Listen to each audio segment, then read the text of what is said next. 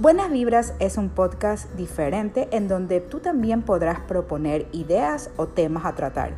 Soy Macris Moreira y semana a semana estaré compartiendo contigo este mi espacio personal.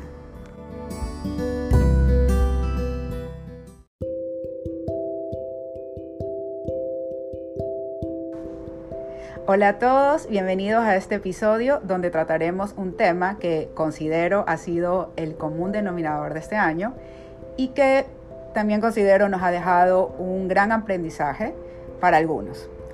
¿Qué nos ha dejado el 2020?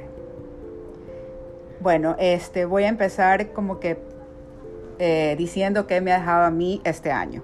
Pienso que este año nos ha tocado duro a todos, la pandemia nos ha afectado no solamente a nivel personal, no es algo que ha afectado solamente a este país, sino también al mundo entero, a nivel económico, a nivel social, etc. Es algo que trascendió, como lo dije, a nivel mundial. Mi mayor aprendizaje ha sido a nivel emocional, me he vuelto un poco más empática, tal vez antes podía lanzar un comentario sin analizar lo que las otras personas estén viviendo o pasando. Muchos cometemos creo que ese error. Pero este año, con todo lo sucedido, que se han perdido familiares, trabajos, negocios y hasta la salud mental, es importante siempre ponerse en los zapatos del resto. Otra de las cosas que he aprendido es que la vida es efímera. Yo tenía algunas cosas que quería hacer desde hace algún tiempo, pero no me decidía y ponía mil y un excusas. Este año me ha enseñado que las cosas hay que hacerlas sin pensar tanto. Hay que tomar decisiones, hay que arriesgarse. Y es así como me arriesgué a esto, a lanzar un podcast y próximamente un negocio. En fin, creo que todos hemos tenido algo que aprender, así sea pequeño o grande. Para ampliar un poco más el tema, he invitado a conversar con nosotros a José Caballero. José Caballero actualmente se relaciona en el mundo del marketing y lo invité a este episodio porque considero que es una persona de quien he aprendido a ver el lado bueno de las situaciones o problemas que se nos han presentado. Por eso para mí él es clave para este tema que vamos a tratar. Sé que tendrá las palabras adecuadas para dejarles una enseñanza sobre este año. Gracias José por estar aquí. Gracias María Cristina por invitarme. Realmente es un, un placer y un lujo poder hacer este programa contigo. Chévere, muchas gracias. Quisiera empezar preguntándote, ¿Tú consideras que con lo que nos ha sucedido este año estamos más preparados para lo inesperado? Eh, personalmente creo que no. Creo que, creo que todo esto a la gran mayoría de personas, e inclusive a los países, nos tomó por sorpresa. Yo creo que realmente ni en sus peores pesadillas nadie pudo anticipar lo que, lo que iba a suceder. El hecho de estar en, en cuarentena o en confinamiento durante tanto tiempo creo que que es algo que realmente nunca nadie lo, lo, lo pudo haber imaginado. Este, creo que realmente las personas somos personas de costumbres, ¿no? Tenemos ciertos hábitos rutinarios, vivimos muchas veces en nuestra zona de confort, no nos gusta salir de, de esa zona de confort. Y, y, no creo personalmente que, que esta situación no, nos haya ser diferente. ¿no? Sí creo que nos ha dado muchas lecciones, pero, pero no creo que nos ha preparado para lo inesperado. Creo que, creo que todavía estamos en, en ese proceso de aprendizaje. Creo que esta situación todavía no, no termina, ¿no? Y que más bien vamos a, vi a vivir una, una versión diferente de ahora en adelante. Pero creo que igual seguimos aprendiendo. Yo creo que anteriormente sí hemos tenido pandemias, pero a este nivel yo creo que no.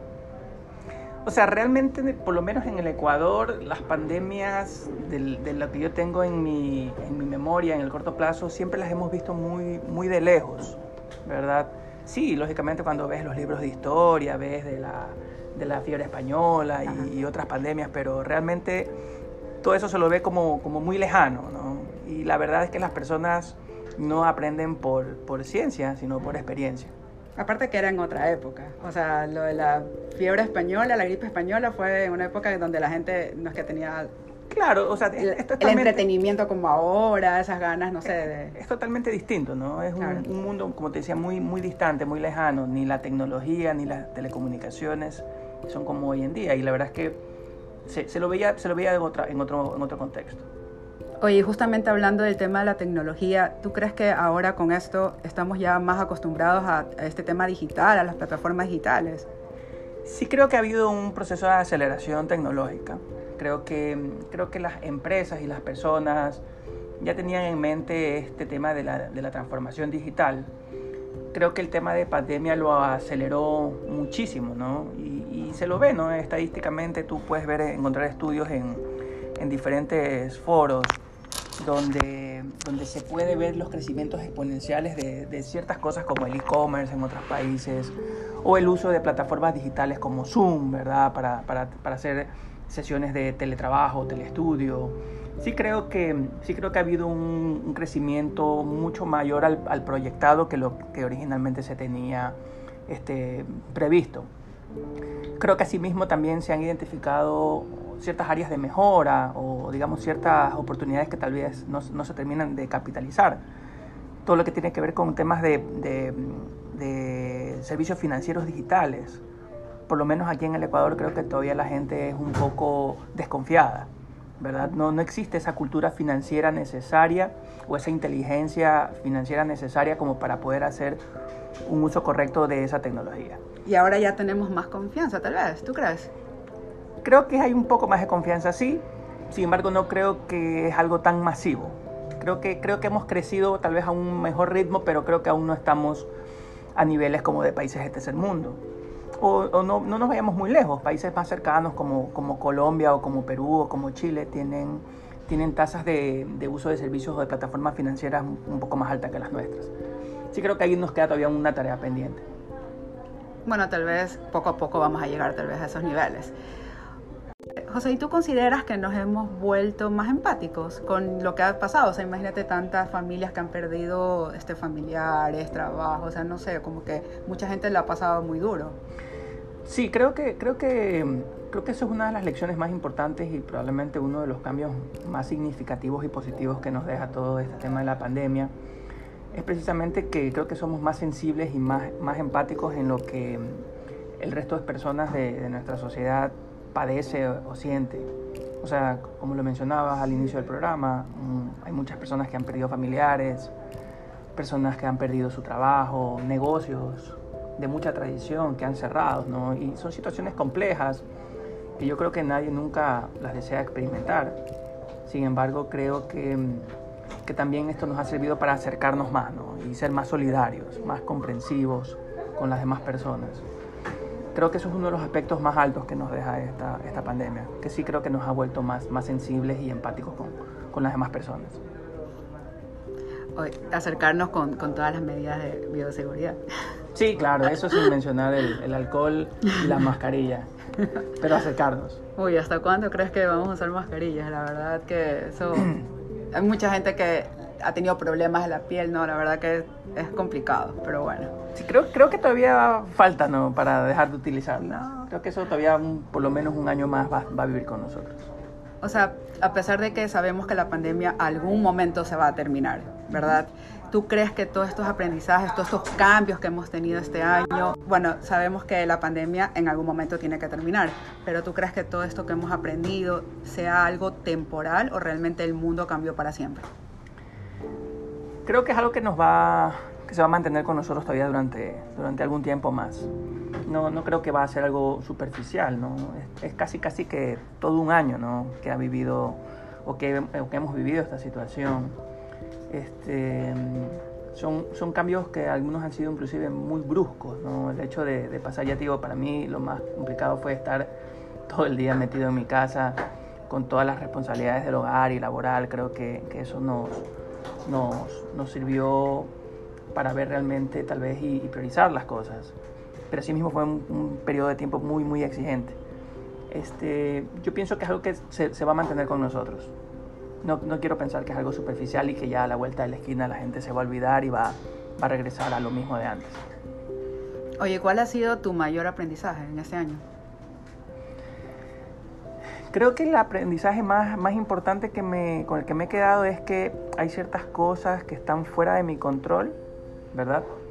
Y que, y que debo aprender a, a ser como que más, más, digamos, más libre de esa preocupación.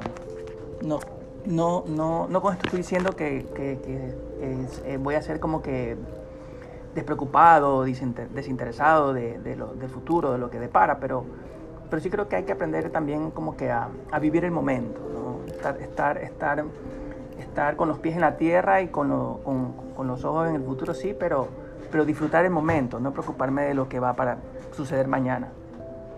Eso creo que es algo de lo que, de lo que me deja este, esta, esta pandemia y este año 2020. Oye, algo que tal vez no tenga que ver mucho con la parte como que em, de sentimientos o todo lo que hemos aprendido, pero ¿tú has escuchado alguna de estas teorías conspirativas alrededor de la pandemia? O sea, de que, ¿sabes qué? El virus no existe, o todas las cosas que podrían afectarnos, o cómo, cómo nos están como que los gobiernos tal vez, o, o, o, gente que puede estar como que más atrás de esto, este, tratando de manipularnos como tal. ¿Tú crees en eso? O sea, sí he escuchado varias de esas teorías, las que tú mencionas, ¿no? Tanto, tanto la de los aliens, como la de los gobiernos, como la de las farmacéuticas. Este, personalmente no creo en ellas, ¿no? Se me hace muy difícil pensar que, que existan grupos allá afuera, o grupos económicos, o grupos de gobierno que sean capaces de, de jugar, de jugar tan mal con, con, la sociedad, ¿no? Porque realmente esta situación ha afectado a muchas familias, a muchos negocios a nivel mundial. Sería desastroso pensar que eso ha sido manipulado, ¿no? Y que simplemente no fue un resultado de, de, de, de la fortuna, por llamarlo de alguna forma. No creo que fue algo preparado, creo que fue el resultado, sí, tal vez del descuido, ¿verdad? O del el proceso de evolución pero a de veces la naturaleza. Por, por, conseguir algo como que yo creo que sí piensan fríamente y creo que no les importan las consecuencias, consecuencias como tal. La realidad es que en el mundo existen buenas y malas personas, eso, eso siempre va a suceder, ¿no? Es el equilibrio entre el blanco y lo negro, entre el yin y el yang. Sí quiero pensar que hay más persona, personas buenas que personas malas, ¿verdad? Es, es, es, es, la misma esencia o el mismo concepto de siempre ver el vaso o medio lleno o, o medio vacío. Finalmente no, nunca conoceremos tal vez la realidad, pero mi impresión, mi, mi, forma de pensar me da a creer que, que, no fue algo manipulado, sino que es algo que, que realmente fue coincidencia, ¿no? Ya digo, tal vez parte del proceso de evolución de, lo, de la naturaleza. No es que crearon el virus. Exacto, no que lo crearon. O, o fue del murciélago que... Sí, eso, eso puede ser, pero así mismo, la persona que se comió el murciélago no se lo comió porque quería perjudicar al resto de personas, ¿no? Tal vez estaba pensando en lo rico, delicioso que puede ser, no sé, un estofado de murciélago no. o una sopa de murciélago. No creo que tenía en mente el hecho de que iba a generar un perjuicio para la sociedad en general. Bueno, oye, y en tu opinión, ¿qué oportunidades crees que nos esperan para el nuevo año? creo, creo que el 2021 va a ser todavía un año donde vamos a seguir viviendo con pandemia, donde no es que la pandemia se ha acabado, creo que va a seguir siendo un, un año de aprendizaje, va a haber, van a seguir existiendo cambios, probablemente a nivel social, a nivel económico, se empiecen a ver tal vez los resultados de todas esas medidas, de todas esas personas que se han quedado sin trabajo y que tal vez están con, con, viviendo de sus ahorros sí creo que es un año que nos va a brindar oportunidades para volvernos más recursivos, ¿verdad? A veces los cambios no, no tienen que evaluarse en el corto plazo. Lo, lo, los verdaderos resultados tienen que verse en mediano y largo plazo. Creo que el primer semestre del, del próximo año nos va a dar esa oportunidad, ¿no? De tra tratar de hacer ese balance y con ese aprendizaje tal vez para el segundo semestre del 2021 creo que deberíamos empezar a ver resultados positivos en general, ¿no? Desde el punto de vista económico, desde el punto de vista social. Realmente, este, creo, creo, que, creo que es un año que, que va a ser en, en, general positivo para la gran mayoría de, de ecuatorianos y de personas del mundo. Sí, lo, lo, veo, lo veo con, con, buenos ojos. Eso iba a decir, como que tú auguras que sea algo como que bueno, realmente, sí, o sea. Sí, ya digo, creo que el primer semestre va a ser un poco complicado pero si ese, ese, esa complejidad la sabemos manejar en ese primer semestre, creo que el segundo semestre va a ser totalmente positivo. Yo creo que si realmente hemos aprendido algo, creo que lo vamos a aplicar para que el próximo año sea mejor. Así es. Bueno, la verdad te agradezco muchísimo por haber compartido con, con, nosotros este foro y obviamente le agradezco a todos los oyentes por haber participado en este episodio. Espero, José, tenerte en otro episodio más adelante de mi parte, yo les dejo a todos que el próximo año tengamos siempre la mejor actitud para, para empezar con pie derecho y que lo que esté bajo nuestro control, control, lo hagamos con las mejores vibras. Y lo que no esté bajo nuestro control, pues bueno, vamos a aceptarlo como un aprendizaje. y también de mi parte que se arriesguen. Si tienen una idea, una meta o algo, que tomen acción y lo hagan. Y bueno, nos vemos en el 2021. Muchísimas gracias a todos. Gracias María Cristina por invitarme. Eh, los mejores deseos para ti y para todos tus seguidores. Que tengan un muy venturoso 2021. Felicidades.